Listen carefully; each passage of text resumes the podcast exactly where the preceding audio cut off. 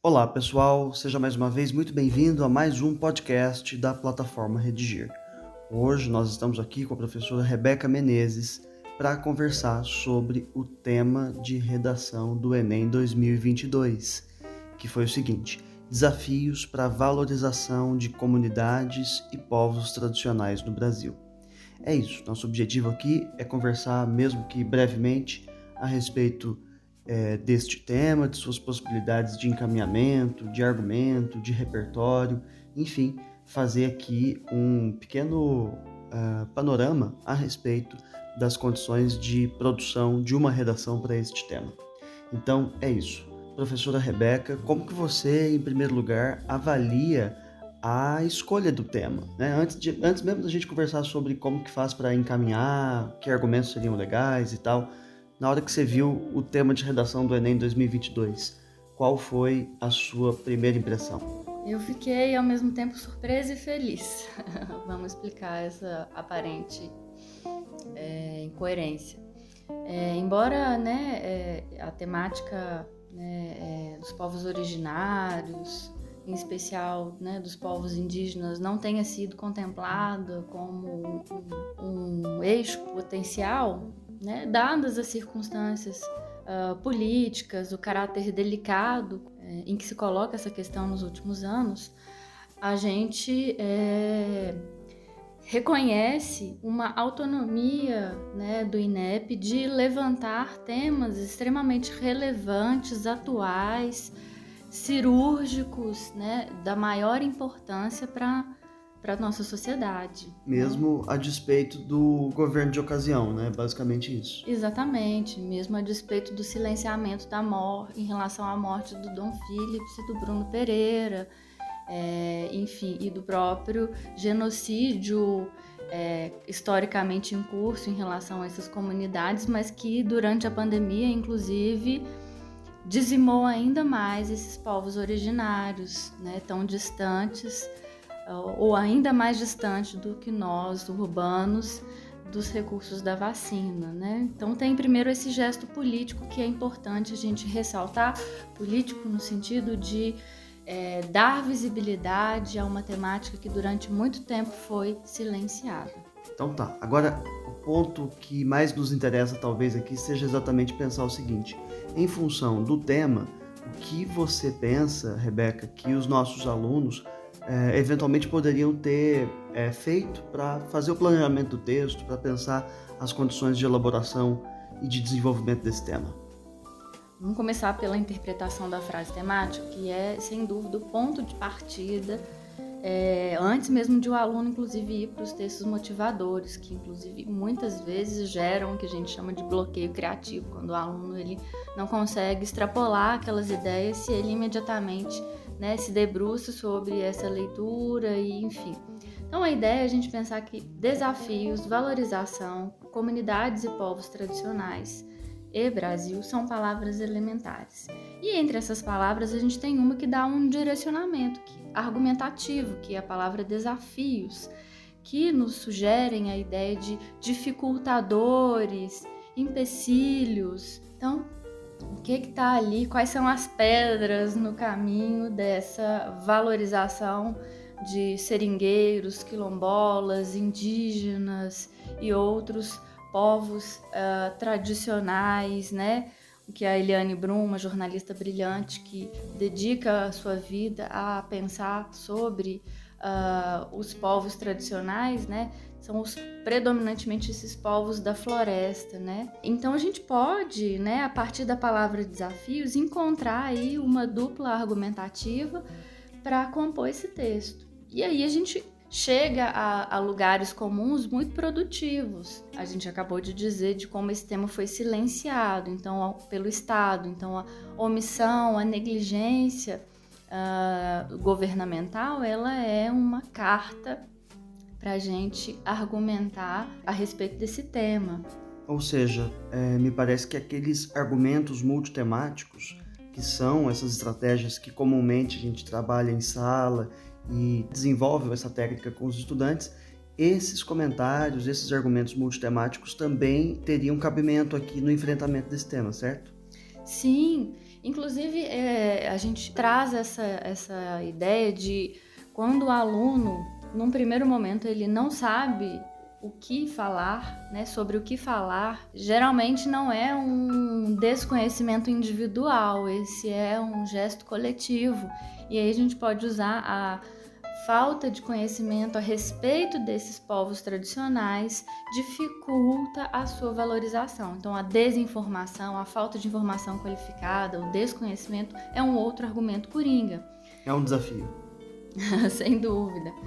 E aí a gente pode, né, ir, ir, ir, elencando outros argumentos que pertencem a essa noção multitemática. A falta de representatividade midiática a respeito dessas, uh, dessas tradições, desses povos, uh, a falha no ensino escolar, né, e aí a gente pode pensar uma falha educacional que agora provém desse dessa instituição escola, de como a gente passa muito superficialmente por essas informações de modo muito é, fetichizado, como é que a gente pode dizer? Anedótico. Anedótico, é. né? Então é aquela, aquela memória infantil de no dia do índio 19 de abril você faz um colarzinho de macarrão, ou então você decora o nome dos personagens é, da literatura né, romântica. O, outro ponto também que me ocorre é que, além da falta de representatividade midiática, a falta de representatividade política também, né? apesar de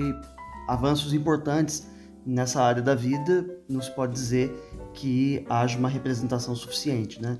Exatamente. E aí você toca num ponto importante que, que para mim é uma, um lugar muito produtivo para esse tema, que é dos repertórios socioculturais. Então, a gente tem nomes que poderiam repertoriar esse tema que vêm dessas, das, das, do resultado dessas últimas eleições. Em Minas Gerais, a gente teve a primeira deputada, a Célia Chacriabá, e a gente viu como esse foi um fenômeno nacional de ampliar, ainda que isso signifique uma parcela muito pequena, muito tímida ainda dos representantes, mas ela seria um nome para a gente começar esse texto, para a gente repertoriar. E aí a gente vai passear por outras figuras que ganharam muita visibilidade né, nos últimos anos, como por exemplo o Ailton Krenak, esse ativista que vem construindo sua trajetória aí desde a redemocratização, mas que nos últimos anos né, ganhou mais destaque midiático. Inclusive ele tem boas ideias para adiar o fim do mundo. Né?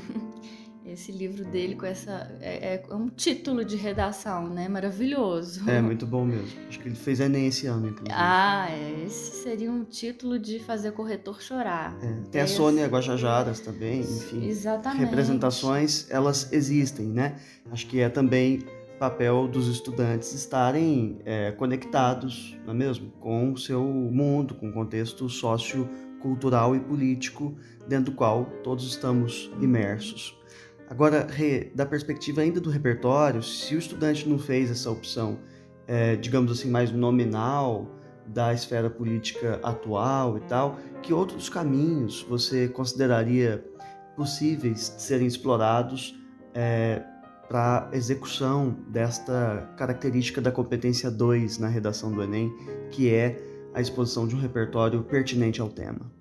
Perfeito. Essa eu vou responder, mas vou jogar a, a bola para vocês para você imediatamente, porque o especialista em literatura é você aqui.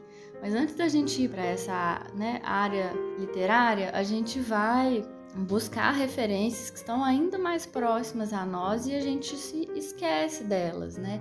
Então, assim, repertórios de filme, né? A gente tem da Tainá, que passou 365 vezes na sessão da tarde. Só na semana passada. Grande Tainá. A gente vai ter um, né, uma, um filme célebre brasileiro, que é o filme Xingu, também, que conta a história dos irmãos Vilas Boas né, e a demarcação do Parque Nacional do Xingu. É, a gente pode passear pela música, a gente pode pensar a música do Jorge Benjor, que apesar da gente cantar alegremente, ela é extremamente triste, né? Todo dia era dia de índio, mas hoje ele só tem o 19 de abril. Você a quer gente... cantar um pedacinho pra gente? Não, obrigada. Vou poupar os ouvintes. Nossos ouvintes adorariam ver. A gente pode ir pro, pro, pro Caetano, que também vem né, trazer um índio descerá, é. É, virar impávido que nem Mohamed Ali, enfim. E a gente pode, né, gente, aproveitar, se alimentar das matérias que a gente estuda para o Enem para repertoriar a redação. Então, assim, história e literatura são fontes é, muito frutíferas para essas referências. Então, se você pensa a história brasileira, o descobrimento, que nada mais foi do que um encobrimento dos povos tradicionais, é um lugar inadiável, assim, inescapável para essa discussão. Então, a gente pode citar tanto como um evento histórico, a gente pode citar a iconografia desse momento. A gente tem pinturas brilhantes uhum. é, que vão representar pinturas. É o Vitor Meirelles no século XIX fazendo e... um trabalho lá da representação da Moema, enfim, essas imagens que em todo livro de história e literatura é, estão presentes. Acho que a gente poderia ter ativado essa memória também eventualmente, né? Sem dúvida. E aí eu passo a bola para você para a gente pensar na literatura, que do romantismo aos modernistas, de Iracema a Macunaíma, a gente teria ali uh, intertextos para, enfim, dialogar com esse tema. É, para mim me parece bastante é, natural essa correlação, porque a literatura, é, desde a literatura colonial, inclusive, a gente já tem referências muito importantes é, ligadas a essa temática. Se a gente pensar que a própria carta de Pero Vaz de Caminha, em 1500, já poderia ser é, um material mobilizado pelos estudantes, ali está a origem e o DNA de várias das questões acerca das quais ainda hoje e infelizmente a gente está discutindo porque não superou, né? Então, a carta seria um importante instrumento, assim, a favor do tema, mas se a gente quiser fazer uma pequena genealogia é, de estéticas literárias que já se dedicaram a essa temática, a gente, enfim, vai do século XVIII com segurança, é, passando pelo movimento romântico indianista, como você lembrou, com Alencar, com Gonçalves Dias, e, enfim, no próprio movimento modernista a gente tem nomes tão importantes, né? Vale lembrar da centralidade de Mário de Andrade com Macunaíma, que recoloca as condições é, idealizadas pelo movimento romântico no século XIX, quanto também Oswald de Andrade. Tem até aquele poeminha dele tão importante que é o seguinte: Quando o português chegou debaixo de uma bruta chuva, vestiu o índio, que pena. Fosse uma manhã de sol, o índio tinha despido o português, que é precisamente um poema sobre esse processo de colonização, do silenciamento da cultura, enfim, algo acerca do qual a gente poderia ter é, eventualmente escrito. Acho que são caminhos muito é, importantes, muito prolíficos para o texto e para o repertório. Então, acho que os estudantes tinham é, condições bastante é, vastas para pensar é, essa temática, para desenvolver um repertório legal, para articular com o tema, tornando-o né, o repertório pertinente, legitimado e produtivo, que são características importantes para esta segunda competência do Enem. Para a gente já agora ir se encaminhando para o final, do ponto de vista da proposta de intervenção social, qual seria a sua impressão? É, você acha que seria uma proposta difícil de elaborar em função das complexidades objetivas dessa grave questão social? Ou do ponto de vista da redação, de elaborar a proposta com os elementos válidos ali e tal, estava na mão de fazer?